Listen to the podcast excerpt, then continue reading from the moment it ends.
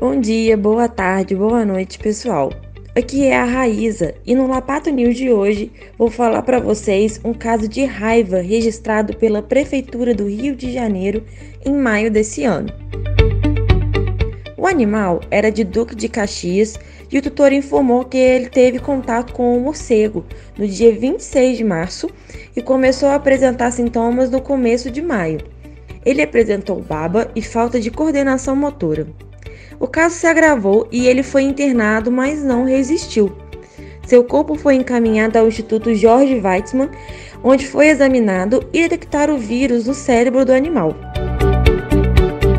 O presidente da Comissão de Defesa dos Animais da Câmara, o vereador Luiz Ramos Filho, disse que esse caso é extremamente grave e é preciso alertar a população, porque a raiva é uma doença muito séria e não tem cura.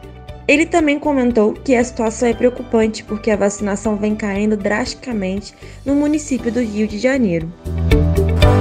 Esse foi o Lapato News de hoje, galera. Espero que tenham gostado e semana que vem a gente se encontra no Lapato Cast. Obrigada a todos.